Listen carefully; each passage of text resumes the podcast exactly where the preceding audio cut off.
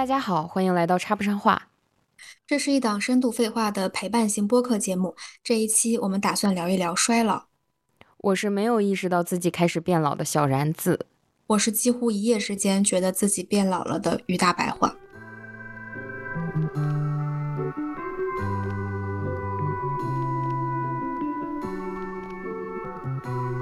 我就觉得说，嗯，会突然觉得自己变老，然后会突然想要去我我，但是我是内心的觉得说，突然自己想要去做出一些改变。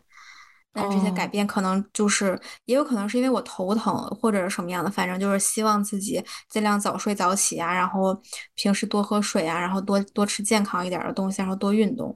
就我觉得，我其实自己总结了一个规律，就我觉得最重要的几件事儿，一个是睡得好，这个是你活着的最大的基础，就是必须要睡眠好，睡眠不好人就不行。对。第二个就是对，第二个就是心情绪很重要，就是你保持一个开朗的情绪，比你比你什么每天过得很阴郁。对对对，我觉得情绪真的对一个人的伤害特别大，就是对一个人的影响特别大。如果你好就特别好，如果不好就特别不好。对，我是觉得这个情绪对人的影响是能外化显现到你的面相的，是的，真的是。嗯，然后第第三个就是最后一个，我觉得就是要多喝水，但这个是我做的最不好的一点。我我就是就是觉得不是很喜欢喝水，不过我已经尽可能的尝试各种各样的方法让自己喝水了，喝点带味儿的，就是对我最近在喝柠檬水和在尝试喝茶吧，喝茶对，其实茶还好入口一点点，嗯，对，但是就比如说白水就很难想起来喝，然后杯子。杯子很重要，对我买了一个超级好看的杯子，然后后来被我给打碎了，然后我又买了一个一模一样的，然后就特别开心，每次在家我就会很开心的喝水。我觉得女生就是这样，就是比如说我要去运动，然后我想的第一件事不是运动，我想的是买穿的，对，然后就是喝水，要努力喝水。我第一件事也不是去想着买杯水，而是想着买个杯子。杯子，对，而且我发现吸管杯更容易。让我多喝一点水。水，对的，我现在就是买那种，就是我买那个吸管，然后放到杯子里。啊，可以可以，这样它就通用嘛，万能的。对，而且我不知道为什么，我觉得男生好像就是很能喝水，因为，呃，我我我认识一个朋友，然后我们两个就都健身嘛，就很多交流，然后他说他一天大概能喝三升水。三升，我的妈呀！对，然后我是因为他出汗出的很多嘛？不是，他就是很能喝水。然后包括他去，他说他去健身的时候，就可能喝那个一点五升的那个大的农夫山泉，能喝完一瓶。然后我跟他说，我我连一半都喝不了。他说是一点五升的一半吗？我说不是，就是那个五百五十毫升的一半，我都喝不了。然后他就劝我要多喝水。对，嗯，我发现。三升可真是有点多，但我感觉可能是不是跟人体质也不太一样，咱也不能硬喝，硬喝也会也会不好，有可能水中毒吧。对对对，有有那个，对我也这个我也是在互联网上看到的，就是 就是短时间内你你喝大量的水容易水中毒。对，就是嗯嗯，我我发现，嗯，人的这种健康意识，可能真的是因为身体发出了一些信号。就是是的，我之前为啥突然那么想健康，就是因为有一年体检，我查出来左肾有结石。哦，对，而且。但是我你知道吗？我那个时候喝水喝特别多，我每天都能保证在一天至少一点八升到两升之间，而且我还我那段时间还就是几乎是维持在每天都是运动的，除非是姨妈期。医生为啥说说你为什么节食了吗？没有，他说我有问原因，但是体检的那个医生就是说这个节食的原因太多了，因为我也不知道你的具体生活习惯，所以我没无从判断。就是他不好判断原因是什么，然后，嗯，为什么是结石呢？是因为前一年体检，其实给我体检出来是我的左边哪个地方囊肿，嗯，就是有个地方囊肿了，对。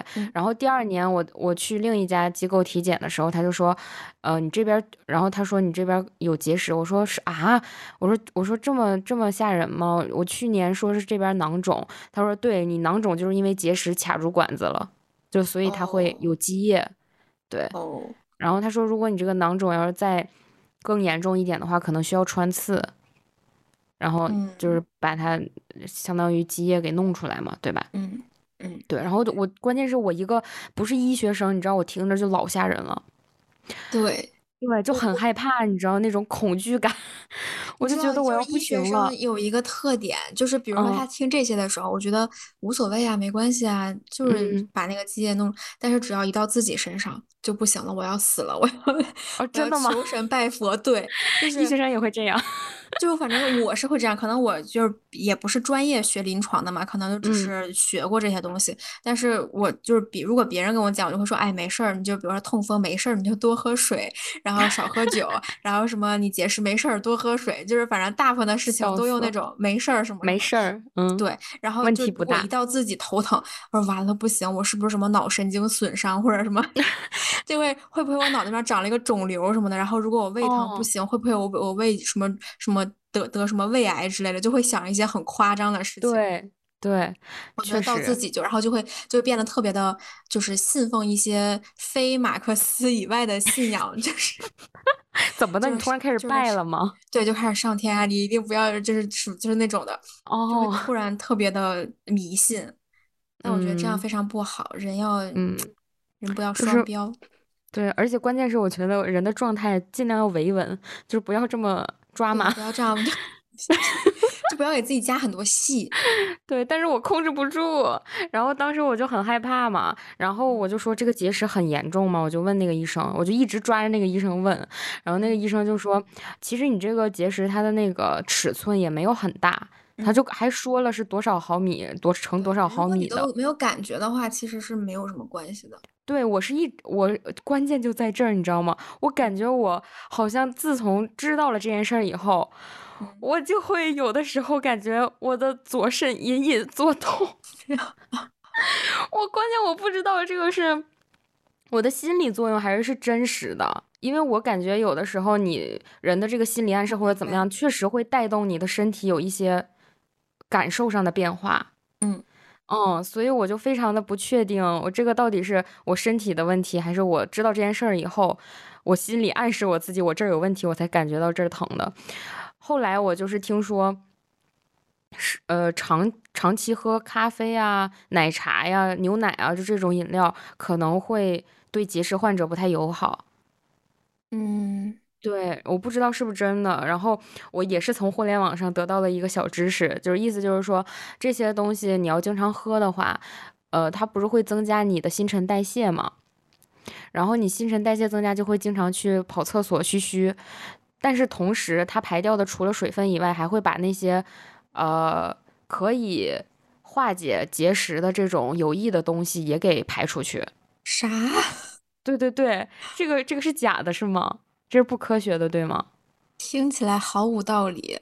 哦，什么叫什么叫，就是什么叫那个什么化解结石的东西？就是大概的意思是说，人其实有一定的能力去阻止这个结石形成，或者说，就你能理解我意思吗？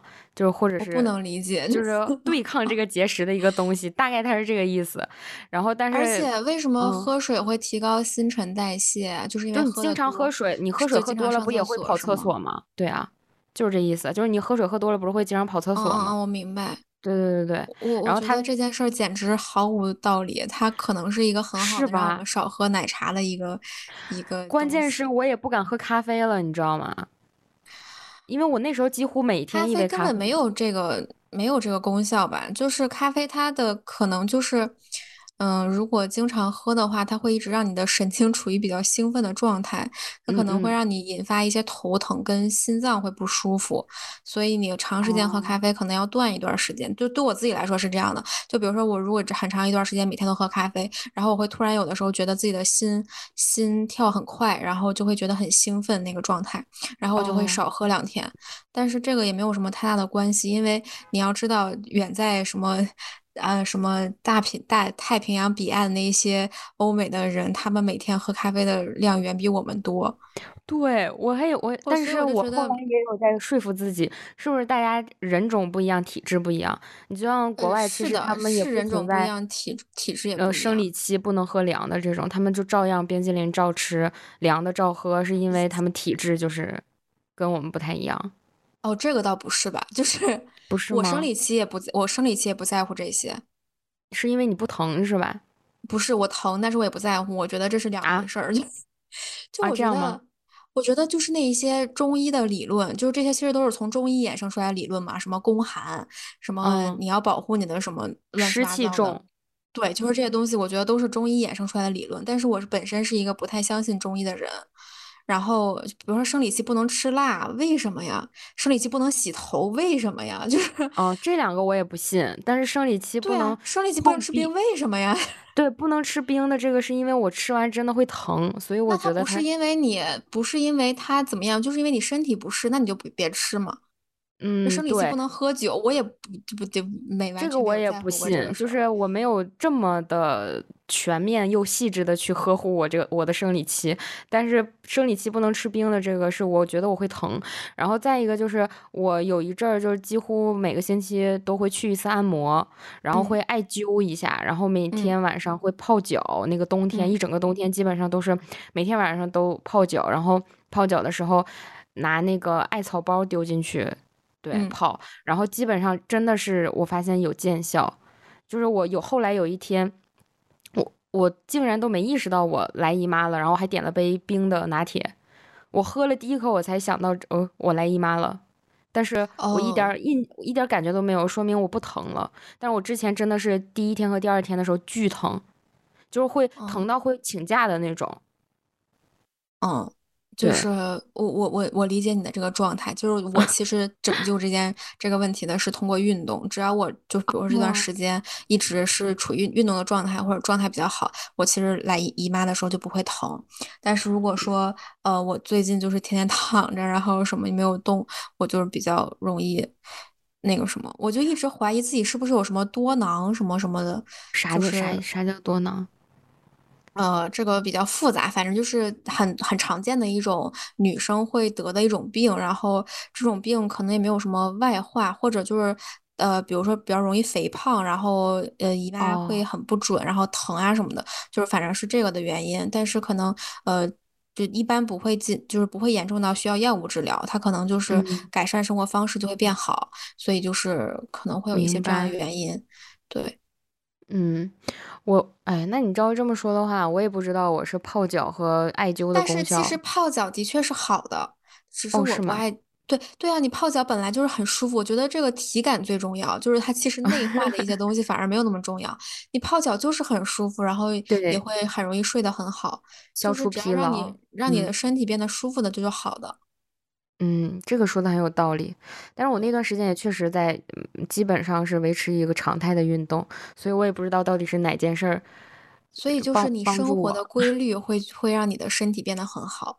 嗯，确实，但我又是一个睡眠质量很糟糕的人，嗯，这就看个状态，这个要看状态。就如果我这段时间状态好的话，我睡眠质量可能就会挺好的，挺不错我的。但是如果状态不好，就真的一个是难以入眠，一个是难以深眠，就睡得比较浅。对，我真的觉得我非常的呃同情，或者说我非常的替那些睡眠不好的朋友觉得难受，因嗯，为我我是真的难受。对我真的觉得会特别难受。我觉得这个睡眠不好可能跟我头疼有的一拼。对，嗯，就是比如说，如果我有的时候真的是睡不着觉，我就我比如说一年可能有那么几次，我是真的失眠，我会觉得特别崩溃，就是我真的情绪上的崩溃，就是我觉得完了，明天我怎么办？就是那种感觉。我也是，我就会很难受。就嗯。是那个时候可能身体反而还还没什么，但是情绪就很崩。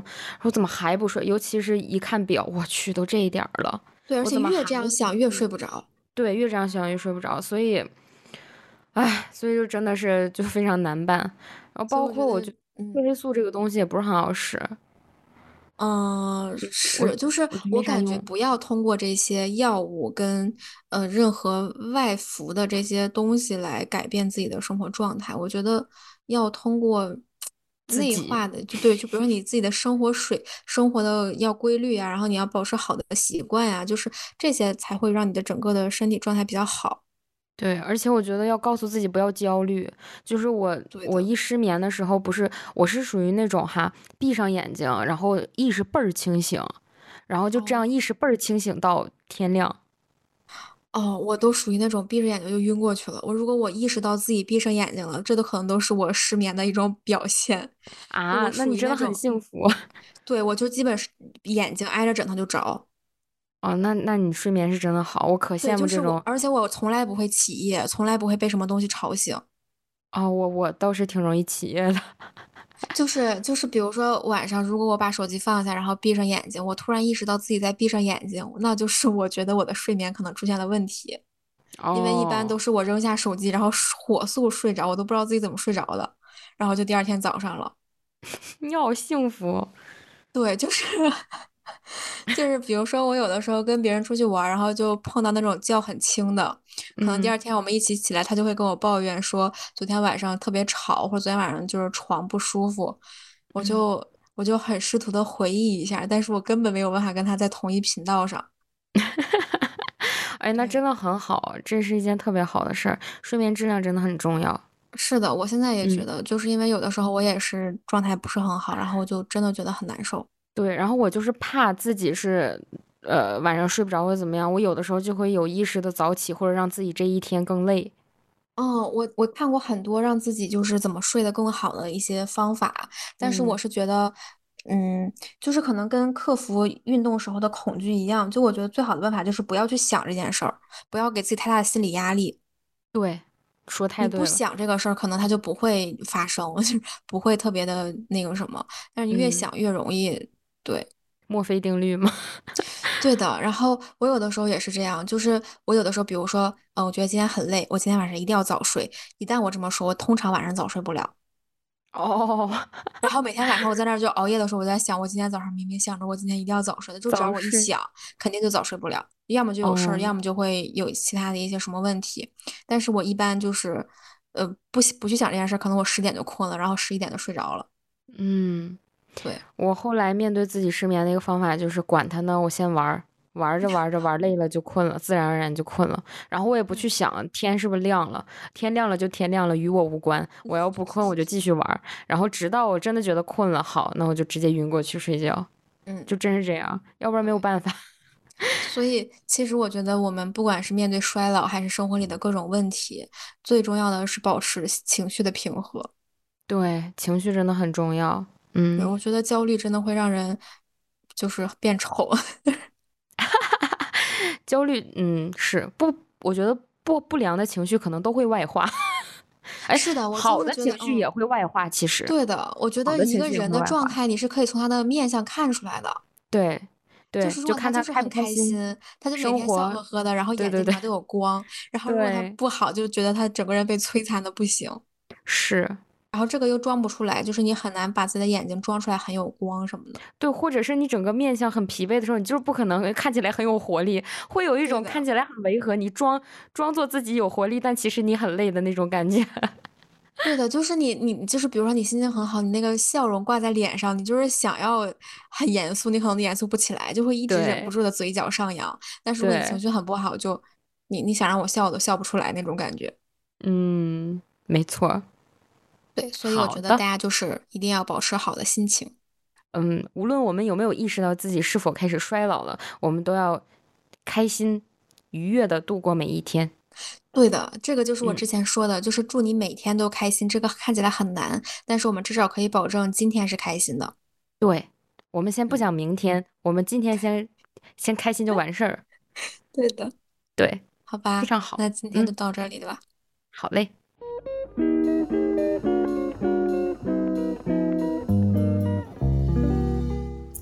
以上就是今天的全部废话。如果你喜欢本期内容，欢迎在评论区和我们热烈的互动吧。插不上话会在每周日和每周三晚更新，欢迎大家关注、订阅、转发。我们下期见，拜拜。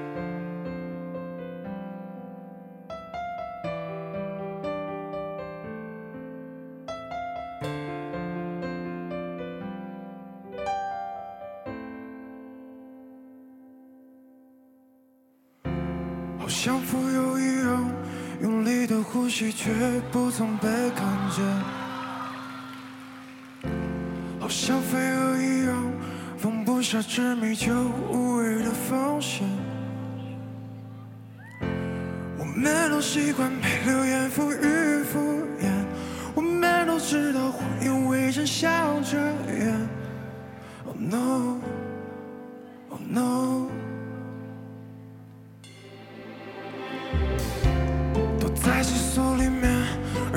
方向告诉你该去哪停。在白线之上，清晰的界限提醒你该收敛。我们就选择看透一切的虚伪，我们就留下挥霍自由的荒废。